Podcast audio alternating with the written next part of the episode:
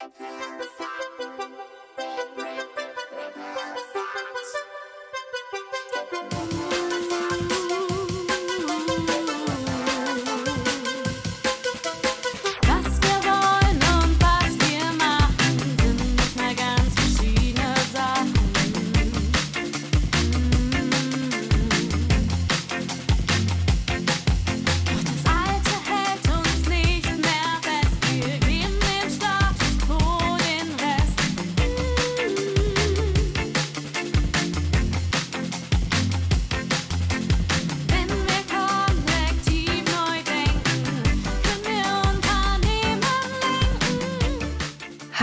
und willkommen zum Gedankenkollektiv.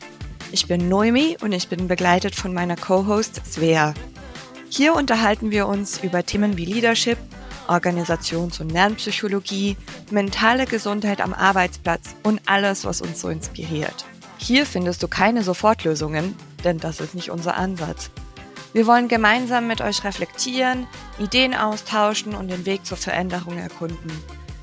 Wenn du nach Inspiration suchst, um aktiv zur Verbesserung der Arbeitswelt beizutragen, dann bist du hier genau richtig. Also lass uns gemeinsam Gedankenanstöße schaffen, die dich und deine Kollegen dazu inspirieren, den Weg der Veränderungen gemeinsam zu gehen. Let's start a ripple effect. Bevor es losgeht mit der Folge, ich wollte anmerken, dass wir diese Folge vor über einem Jahr aufgenommen haben, also Januar 2023. Und dadurch hat sich einiges verändert für uns seitdem. Vor einem Jahr sah unsere Lebenssituation ein bisschen anders aus und wir sind in der Folge auf die damalige Lebenssituation an manchen Stellen eingegangen und wollten das jetzt nicht berichtigen, weil das einfach so, wie es war, relevanter fürs Gespräch war. Und ich glaube, das bleibt noch alles aktuell. Es hat tatsächlich sogar für meine aktuelle Jobsuche etwas getan, mir diese Folge nochmal anzuhören und die zu bearbeiten und in diese Themen wieder einzutauchen. Und ich dachte mir sogar, hey, wir haben da ein paar ziemlich kluge Sachen gesagt. Oh wow, das ist ziemlich cool, wenn wir selbst von unserem eigenen Podcast inspiriert sind. Also nicht nur davon, den zu machen, sondern von unserem eigenen Produkt.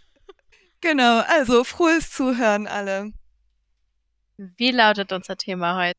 Das Thema heute lautet, warum sollten wir weniger Wert auf den Lebenslauf legen und mehr auf die Übereinstimmung der Werte und Ziele? Für das Thema heute haben wir uns eine kleine Geschichte rausgesucht, die auch in dem Buch von Simon Sinek, Frag immer erst warum, gefunden haben. Und äh, dort beschreibt er von einem amerikanischen Seefahrer und Abenteurer, der die Antarktis durchqueren wollte.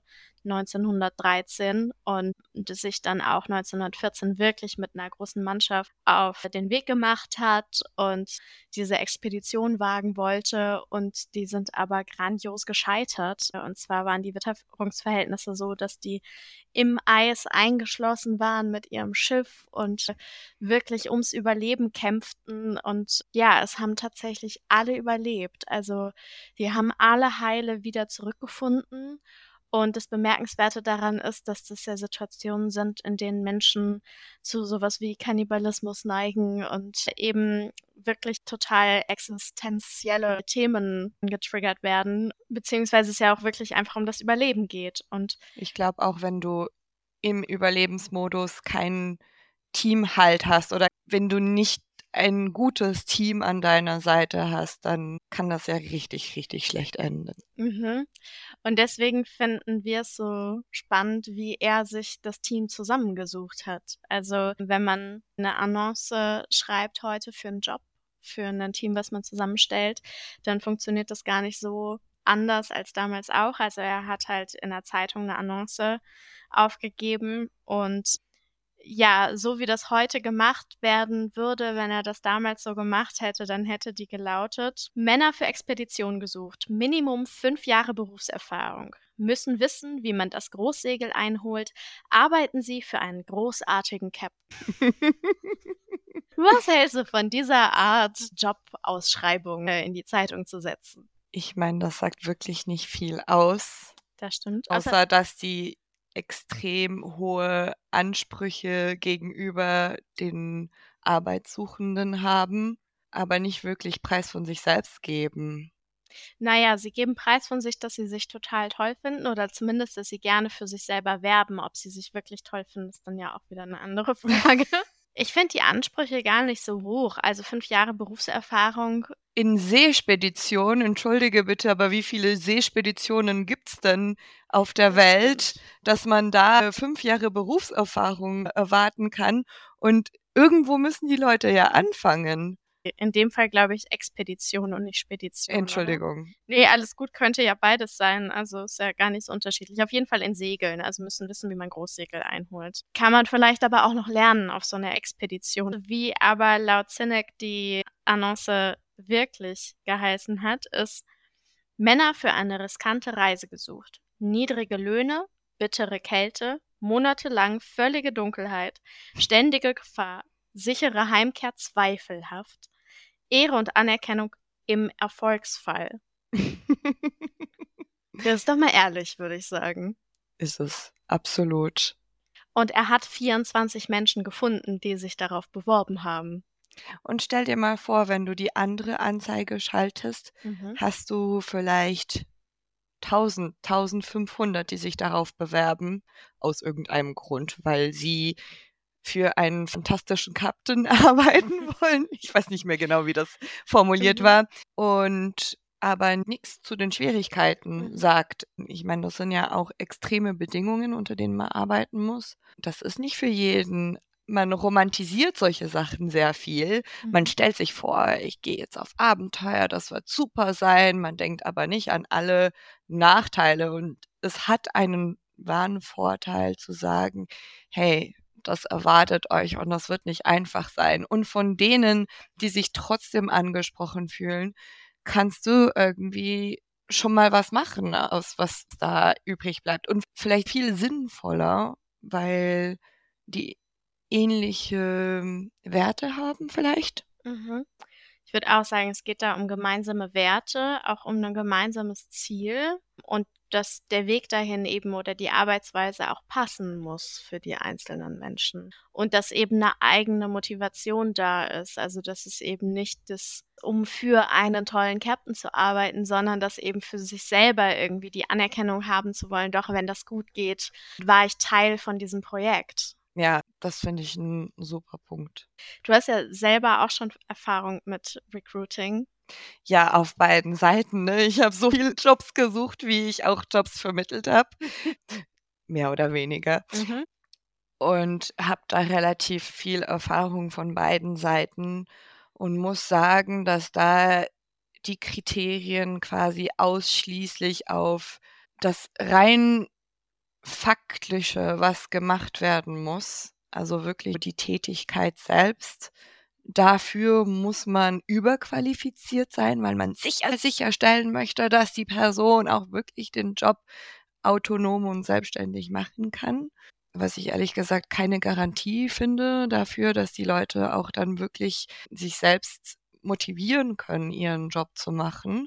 Und dass man aber komplett unterschätzt, wie wichtig es ist, gemeinsame Werte zu haben. Und das ist irgendwie sehr Standard, finde ich, wenn die Leute nach einem Job suchen. Ich bin mittlerweile extrem wählerisch geworden, Mhm. war ich am Anfang auch ein bisschen, aber noch nicht so viel. Wenn man sich auf eine Stelle bewirbt, einfach das Unternehmen zu loben, egal was das Unternehmen wirklich macht und einfach zu sagen, okay, ich versuche jetzt mal ein paar Stichpunkte zu finden, wo ich sagen kann, okay, das könnte mir gefallen und das könnte mir gefallen. Wenn die Leute das überhaupt machen, machen viele von denen aber auch gar nicht. Und ich finde es echt schade, dass man auch ein bisschen in dieser Machtsituation ist, wo der Arbeitgeber jegliche Macht hat und der Arbeitssuchende sich anpassen muss. Vermeidlich, ja. Also, wenn ich in ein Bewerbungsgespräch gehe, häufig das Gefühl habe von, es sind ja jetzt ganz viele andere Bewerbende da und ich muss jetzt die bestpassendste sein und die bestpassendste heißt in dem Fall, ich muss überzeugen und erzählen, warum genau ich die richtige für diesen Job bin und weshalb ich dieses Unternehmen so toll finde und habe das Unternehmen vielleicht gar nicht richtig erlebt und kann dazu gar nicht so viel sagen. Genau. Und eigentlich ist es in einem Bewerbungsgespräch aber doch auch die Frage, okay, wonach suche ich? Habe ich hier eine Stimmigkeit? Bekomme ich genug Geld? Also ganz ganz schnöde Sachen, aber kann ich so leben, wenn ich hier diesen Job anfange? Kann ich mit den Umgangsformen hier im Team, komme ich damit klar? Das sind Fragen, die ich mir auch stellen muss und meistens, so ist meine Erfahrung in Bewerbungsgesprächen, kommt es auch einfach wirklich besser an, wenn ich mit mir selber diese Klarheit habe, dass ich Ja. sagen kann, das und das brauche ich zum Leben und da müssen wir irgendwie nochmal ins Gespräch kommen.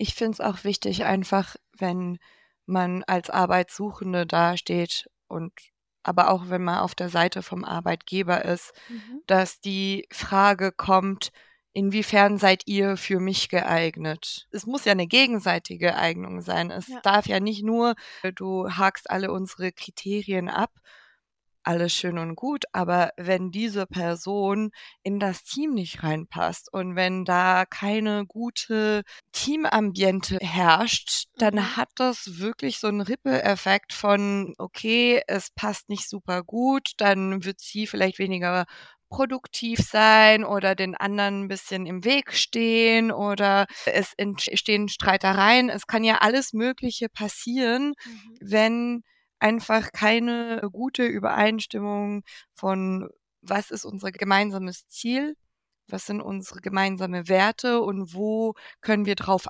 anknüpfen und aufbauen. Und das sind eben ja Dinge, die sich nicht über einen Lebenslauf vermitteln lassen. Ne. Also das kann ich nicht an Zertifikaten abmessen. Der kann in, was weiß ich, ein Zertifikat haben und beste Abschlüsse und trotzdem, wenn es nicht stimmig ist mit meinen Werten, dann passt es einfach nicht. Dann werde ich nicht dieselbe Motivation finden. Und ich erinnere mich gerade tatsächlich daran, dass ich noch nie in meinem Leben, also ich meine, ich bin relativ jung, aber ich habe noch nie einen Job bekommen oder angenommen oder bekommen und angenommen, bei dem ich mich ausschließlich durch Lebenslauf beworben habe. Also ich bin meistens in irgendwelche Büros reinspaziert und war zur richtigen Zeit am richtigen Ort oder hatte irgendwelche Kontakte, wurde empfohlen, habe die Stelle von irgendwem anderen übernommen. Also es war meistens so dieser direkte, authentische Kontakt da, durch den ich irgendwie an Jobs komme. Und wenn ich mich irgendwo bewerbe über einen Lebenslauf, entweder werde ich gar nicht erst eingeladen, passiert ja einfach auch, oder da, wo ich eingeladen wurde, habe ich dann einfach gemerkt, nee, das ist es nicht. Also da, wo dann der authentische Kontakt entstanden ist, ja, es sagt einfach, finde ich, nicht so viel aus, wenn du nur eine Website dir anguckst, nur einen Lebenslauf schreibst. Das sagt überhaupt gar nichts aus. Also das merke ich auch im letzten Job, in dem ich mich Mhm. beworben habe, gab es so viele Elemente, wo ich gesagt hätte, hm, es ist keine große Herausforderung für mich. Und das Unternehmen, ich habe davon schon mal gehört. Ich habe jetzt weder eine super gute noch eine super schlechte Meinung zu dem Unternehmen, aber ich weiß nicht genau, wie ich da reinpassen würde. Aber schlussendlich war mir am wichtigsten, weil ich schon so viele Erfahrungen habe, wo ich den auf Papier perfekten Job hatte, Mhm. aber das menschlich einfach nicht gepasst hat und da einfach ja, die Sachen nicht so dann gelaufen sind, wie ich mir das vorgestellt hatte, als ich dachte, boah, das ist der perfekte Job für mich.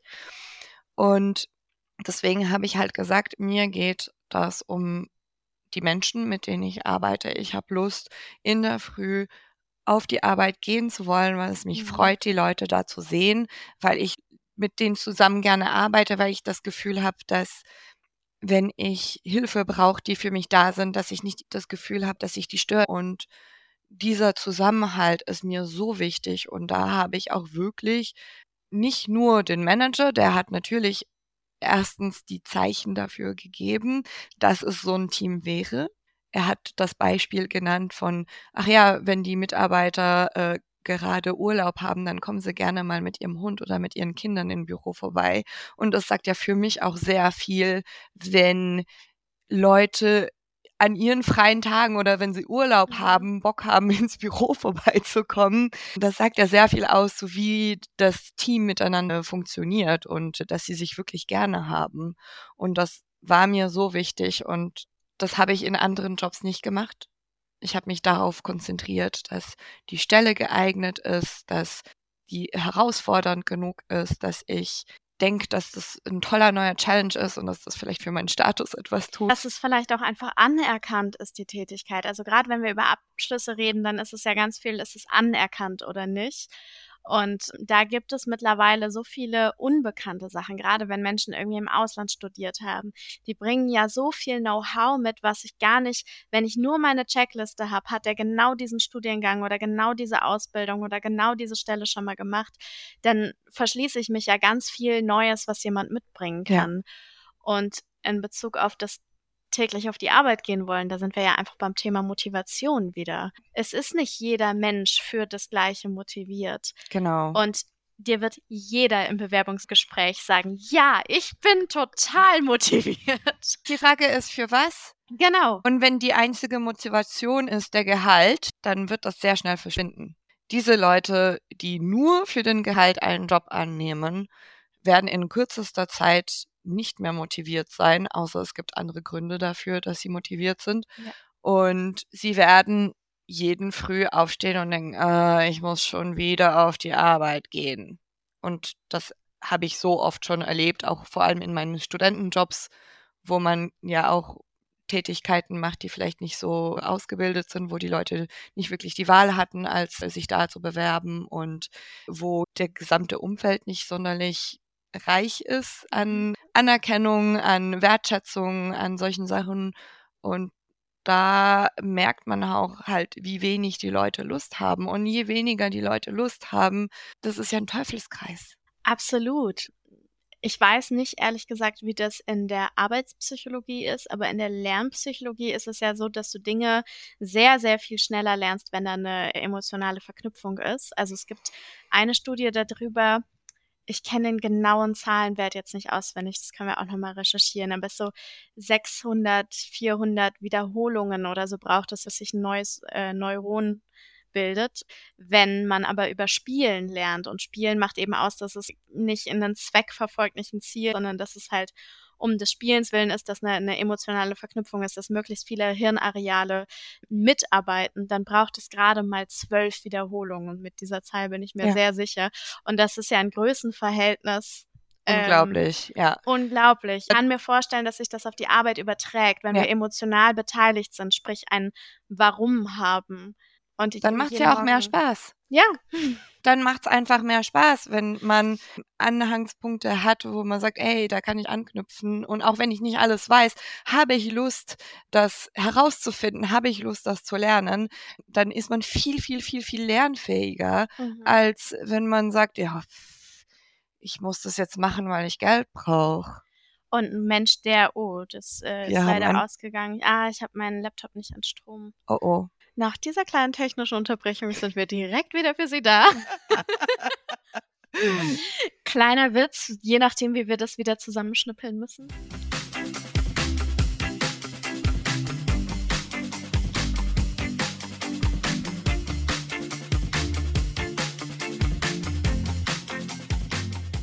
Genau, es ging um Motivation und es ging vor allen Dingen eben um, dass wir schneller lernen, wenn wir emotionale Verknüpfungen haben dazu oder beteiligt sind an dem, was passiert im Team. Und wenn wir da wieder bei Qualifikationen sind, ist es nicht die viel größere Qualifikation, eine Bereitschaft zu zeigen. Und Auf zwar eine Fall. Bereitschaft, Dinge neu zu lernen.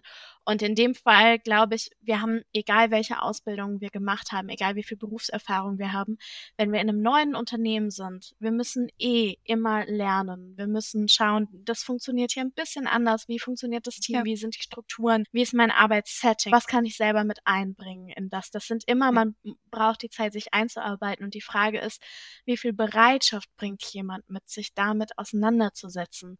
Und nicht, welcher Abschluss ist da? Ich wollte auch noch hinzufügen, abgesehen davon, dass im Moment die Technologie sich so, so schnell entwickelt, dass man sowieso nicht nachkommen kann. Also ich meine, Mhm. du kannst dich nicht darauf verlassen, was du vor fünf Jahren gelernt hast, immer noch aktuell ist und dass du das genauso anwenden kannst, wie du das vor fünf Jahren gelernt hast. Ich habe vor circa sechs, sieben Jahren ein Webdesigner-Diplom gemacht und ich kann ja sagen, das meiste, was ich da gelernt habe, süß, aber ich kann damit nicht viel anfangen heute.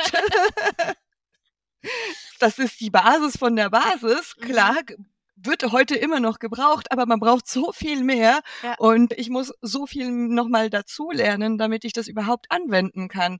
Und dieses Lernen passiert dann nur im besten Fall, wenn ich ein spannendes Projekt habe, wofür ich diese Kompetenzen nochmal anwenden muss, wenn das irgendwie stimmig ist. Ich würde mich jetzt nicht einfach spontan dahinsetzen und diese Kenntnisse wieder aufwerten oder auffrischen oder neu Mhm. dazulernen, sondern es macht dann erst Sinn oder es ist dann erst wirklich schön, das zu machen, wenn das anknüpft an einem Projekt oder an einem Team oder irgendwas und du siehst ja, okay, da kann ich das wirklich auch anwenden und dann macht es mir auch Spaß, da nochmal ins Lernen zu kommen und zu sagen, wenn ich das jetzt gelernt habe, dann kann ich da hilfreich sein und so trage ich dann dem Team bei oder dem Projekt bei und das macht das so viel mehr Spaß. Mhm. Ich würde sagen, dass es heutzutage ja eh nicht mehr so ist, also oder sich dahin entwickelt, hoffentlich bald nicht mehr so zu sein, dass du eben 40 Jahre in einem und demselben Job bleibst. Also du hast mal was gelernt und von da aus gehst du weiter und hast wieder andere Jobs, gehst in andere Bereiche, machst vielleicht nochmal eine Weiterbildung. Wir sind ja nicht mehr so starr in unserem System und ich glaube aber, dass in vielen Köpfen wir noch so starr sind. Also dass man dem Kind zu Hause immer noch sagt, mach eine gute, solide Ausbildung, mach eine Banklehre, das ist was sicheres. Und das ist aber auf dem Arbeitsmarkt häufig gar nicht mehr gebraucht. Wir brauchen eine Flexibilität, weil Ja. Unternehmen sich ändern, weil Situationen sich ändern, weil wir in Unternehmen flexibel reagieren müssen. Und da brauchen wir auch Persönlichkeiten, die in diesen Bereichen flexibel sind. Und dementsprechend sieht man an einem Lebenslauf, der ja geschönt ist und immer versucht, geradlinig auszusehen, auch nicht unbedingt, was der Mensch auf dem Kasten hat. Ja, da muss ich dazu sagen, ich habe dadurch, dass ich in der Personalvermittlung gearbeitet habe, auch diesen Charme gehabt von, wie mein Lebenslauf aussieht, weil ich schon so viele unterschiedliche Sachen ausprobiert habe, dass am Anfang, wenn du so 20, 25 bist, dann ist es noch süß. Ne? Dann Mhm. denkt man so, ja, schön, die probiert sich ein bisschen aus. Wenn du über 30 bist, dann ist es auf einmal nicht mehr süß, sondern bist du instabil. Mhm.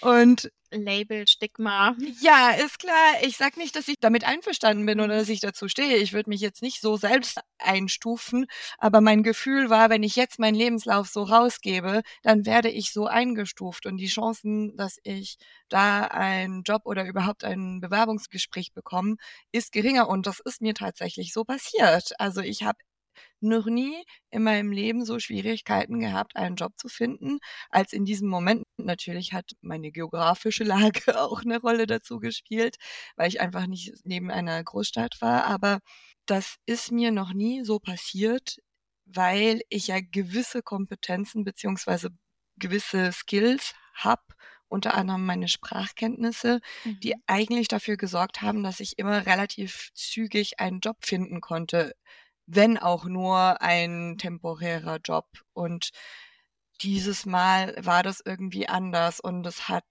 auch geführt, dass ich mich nochmal Fragen stelle, so wie funktioniert dieses System überhaupt, dass diese Leute nicht sehen, ja, ich bin nirgendwo langfristig geblieben, aber weißt du, was ich alles an Erfahrungen gesammelt habe und was ich alles unterschiedliche Sachen berührt habe und wie flexibel ich dadurch bin Mhm. und warum das nur als Nachteil und nicht als Vorteil gesehen wird. Steht wahrscheinlich auch nicht in deinem Lebenslauf, aber gerade deshalb, ich finde es gerade einen schönen Moment, um einfach nochmal zu sagen, Deutsch ist nicht deine erste Sprache. Das ist ja auch wieder die Biografie, die dich ausmacht, dass du also durch deine Biografie so viele verschiedene Sprachen beherrschst und die eben auch in die Arbeit einbringen kannst, was auch nicht eine Ausbildung ist, sondern was man eben durch ein Leben und durch Brüche lernt. Ja, also auf jeden Fall wollte ich darauf hinaus. Es war für mich schwierig und ich sehe, ich finde es so schade, weil ich ja beide Seiten sehe. Ich sehe Mhm. auch den Standpunkt von der Person, die dafür zuständig einzustellen. Und man will sich natürlich nicht täuschen, weil wenn man die falsche Person einstellt, das ja auch Konsequenzen hat für Mhm. das Unternehmen.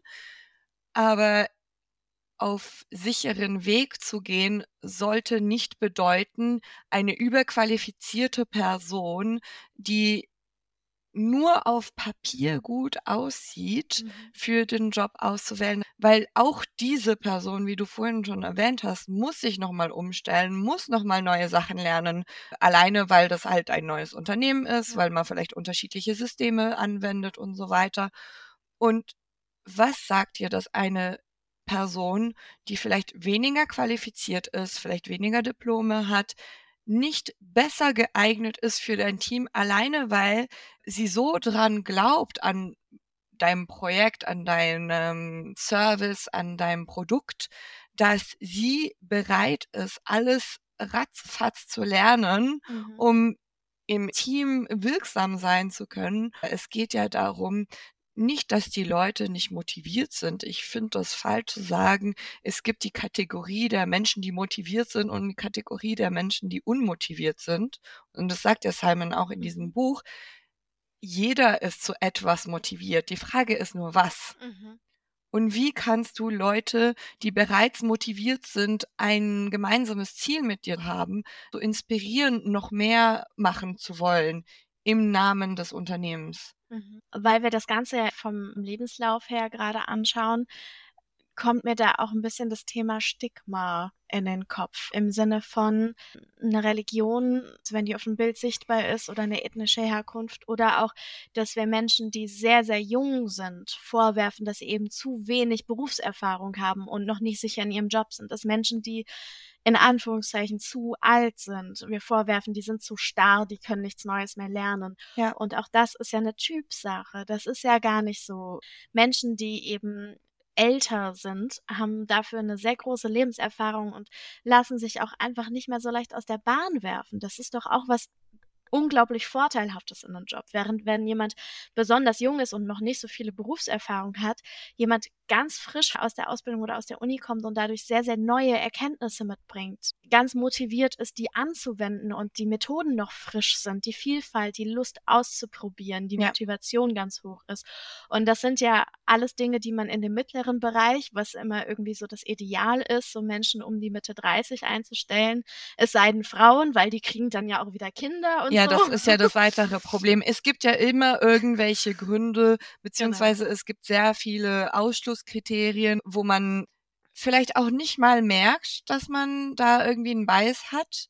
Wie sagt man Bias auf Deutsch? Oh Gott. Ich würde sagen, das hat irgendwas mit Verzerrung zu tun, vielleicht nicht ganz. Auf jeden Fall, man hat gewisse Vorlagen in seinem Kopf. Und wenn die Leute diesen Vorlagen nicht entsprechen, und diese Vorlagen sind meistens leider weiß, männlich und Vielleicht Schema könnte passen in dem Kontext, dass man Schemata im Kopf hat. Oder Profile.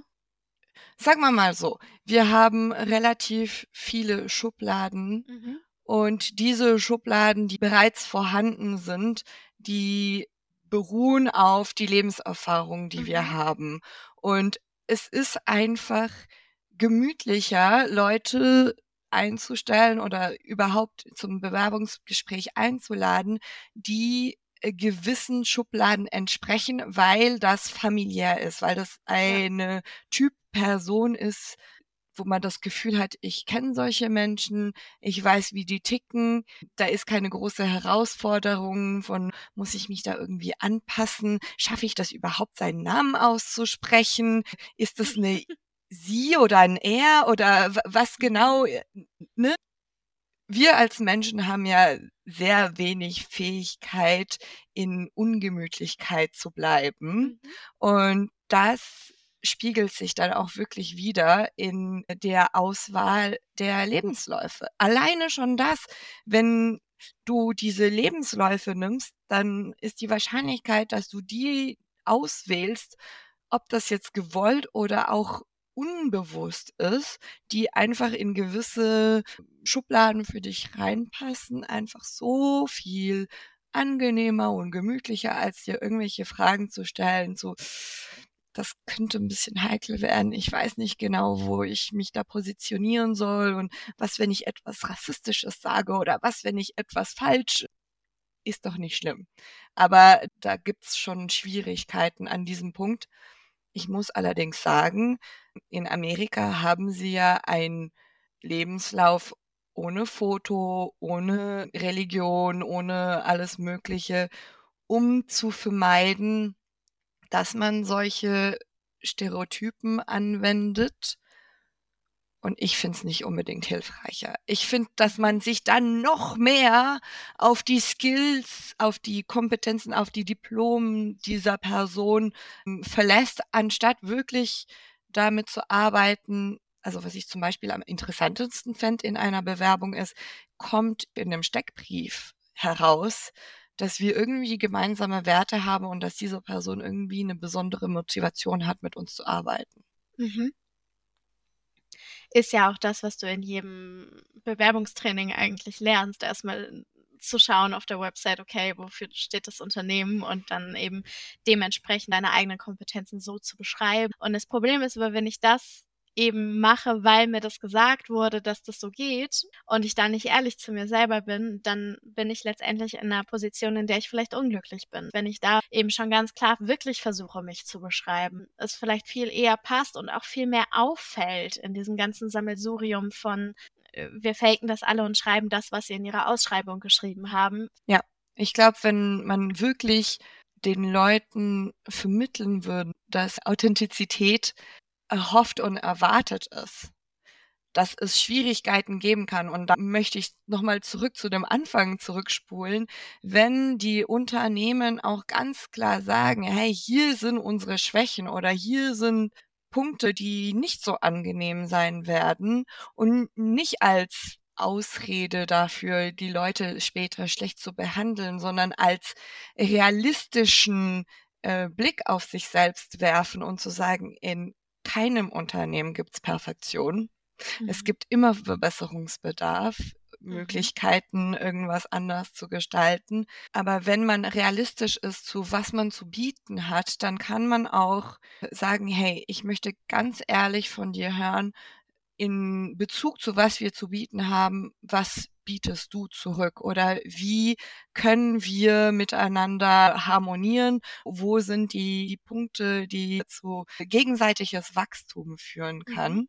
Und es soll wirklich gegenseitig sein. Ich glaube, dass diese rigide Arbeitsstruktur von das Unternehmen ist so und es hat schon seit 150 Jahren so funktioniert. das ist veraltet. Ich meine, solche Unternehmen werden auch langfristig nicht überleben, weil wir in einer Welt sind, wo mehr und mehr Leute danach schreien, sie wollen einen Job, der für sie sinnvoll ist. Es sind mehr und mehr Leute, die nach ein, zwei Jahren ihren Job verlassen und irgendwo anders nach was Besserem suchen, weil sie sich nicht erfüllt fühlen und weil sie nicht glücklich sind und während dieser Pandemie gab es jedenfalls in Amerika, ich weiß nicht, ob das in Deutschland auch so ist, The Great Resignation haben sie das genannt. Und zwar äh, ging es darum, dass zum Teil sehr viele Leute einfach gekündigt haben in ihren Jobs, mhm. weil wenn man in so einer doofen Situation ist, wie in einer Pandemie, wenn man in Lockdown ist, wenn da kein Zusammenhalt im Team ist, ja, warum mache ich das denn eigentlich? Mhm und aber auch Leute, die einfach gefühlt aufgegeben haben und einfach äh, eine Riesensteigerung von Präsenz vorzeigen, ohne aber wirklich anwesend zu sein, ohne wirklich seinen Job zu machen. Auf Französisch nennt man das Präsentéisme. Ich weiß nicht, ob das in anderen Sprachen genauso angewendet wird, aber einfach körperlich anwesend zu sein, ohne wirklich da irgendwelche Mühe reinzustecken. Äh, vor allem in Bürojobs kann man das ja je nachdem, was man für einen Job hat, auch ein bisschen vorspielen, dass man da seinen Job macht und währenddessen aber auf Facebook ist, auf sein Handy guckt, irgendwelche Videos. Und das das ist viel zu schade. Ich bin sicher, dass jeder von diesen Menschen, der in so einer mhm. Situation gerät, in dem richtigen Umfeld auch total aufgehen könnte und wirklich Spaß an der Arbeit haben könnte. Ich glaube keine Sekunde daran, dass jeder Mensch von Haus aus lieber auf der Couch gammeln würde. Wenn wir schon beim Thema authentisch arbeiten sind, ich würde in Anbetracht der Zeit vielleicht langsam zu so einem Abschluss kommen und sagen, dass wir gerade bei dem Thema wahrscheinlich nochmal wieder drauf kommen werden. Und wenn wir jetzt beim Thema Lebenslauf sind in der Folge, die Message, die ich da jetzt rausnehme, ist so ein kleiner Appell an sowohl in der Zusammenarbeit als auch im Recruiting, als auch im, wenn ich mich irgendwo bewerbe, zeigt Interesse an Menschen. Absolut. Besser hätte ich es nicht sagen können.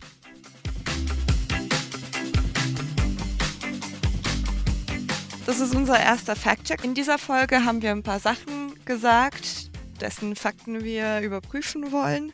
Genau, also in der Folge haben wir darüber gerätselt, wie man Bias auf Deutsch sagt. Und das hast du recherchiert, Noemi. Ja, das ist richtig. Anscheinend gibt es das Wort Bias auf Deutsch. Ich weiß nicht genau, wie das ausgesprochen wird. Ich nehme mal an, so ähnlich wie auf Englisch. Aber das kannst du auch als Vorangenommenheiten oder Vorurteile. Wobei Vorurteile finde ich nicht ganz richtig.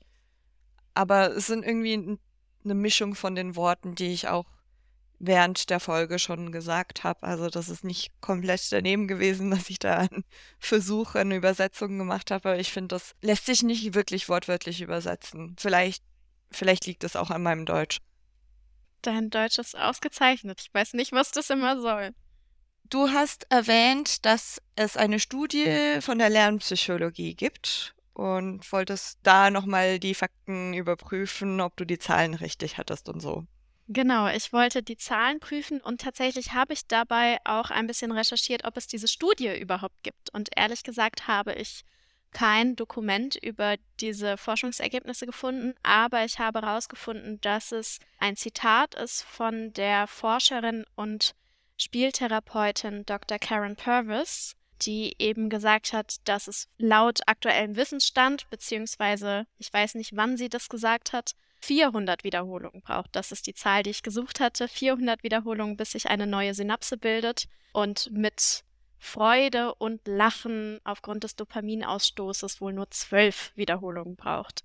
Das ist auf jeden Fall immer noch ein sehr beeindruckender Ratio. Wie sagt man das? Wie sagt man das jetzt auf Deutsch? Wir brauchen einen Fact-Check für den Fact-Check. Also, das ist eure Chance. Bewerbt euch, damit ihr es besser macht als wir oder damit ihr unseren Fact-Check nochmal fact-checken könnt. Genau, richtig. Dazu wollte ich noch schnell sagen, wir wollen ja eben weniger Wert auf den Lebenslauf legen. Und deswegen ist mein Vorschlag, dass wenn du Interesse hast an dieser Stelle, oder uns zu unterstützen jedenfalls, weil ich glaube nicht, dass man das wirklich als Stelle bezeichnen kann, aber vielleicht Lust hast auf dieses kleine eigene Projekt. Genau. Dann würde ich mal sagen, schlag uns doch einen Fact-Check vor. Vielleicht nimmst du einen kleinen Audio auf oder du kannst einen kleinen Skript vorbereiten und uns den zukommen lassen an info at gedankenkollektiv-podcast.de. Das war jetzt aber eine perfekte Überleitung. Apropos Lebenslauf, da gab es noch eine Sache, von der du uns gerne erzählen wolltest. Ja, genau. Und zwar zwischenzeitlich habe ich nämlich eine Folge gehört von dem Podcast von The Ready, wo sie sich mit Kate Glazebrook unterhalten von dem Unternehmen Applied. Das findet ihr unter beapplied.com. Das ist eine Recruitment-Software, die sich auf kognitive Verhaltensforschung basiert, um den Prozess der Bewerbung zu unterstützen, komplett ohne Lebenslauf. Das ist eine Form von Recruitment, was ich total spannend finde. Und ich wollte es mal nur kurz erwähnt haben. Falls ihr Interesse habt und Englisch versteht, hört euch die Folge an. Ich werde das in die Show Notes einfügen und wir werden definitiv nochmal darüber sprechen.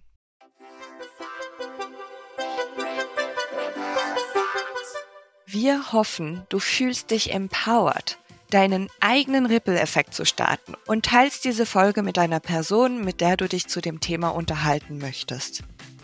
Wir würden uns sehr freuen, wenn du unseren Podcast unterstützt, indem du uns eine Bewertung hinterlässt und mit uns auf Social Media interagierst. Dieser Podcast wurde produziert und geschnitten von mir, Noemi Krause, erstellt in Zusammenarbeit mit meiner Co-Host Svea Menne. Die Musik ist vom fantastischen Patrick Podage mit der Stimme von Svea Menne. Falls ihr Fragen für uns habt oder euch mit uns austauschen wollt, findet ihr uns auf Instagram mit dem Handle Gedankenkollektiv-Podcast, auf LinkedIn unter Gedankenkollektiv Podcast oder unserer Webseite gedankenkollektiv-podcast.de. Die Folgen werden erstmal in einem zwei Wochen Rhythmus veröffentlicht, also sagen wir euch bis in zwei Wochen.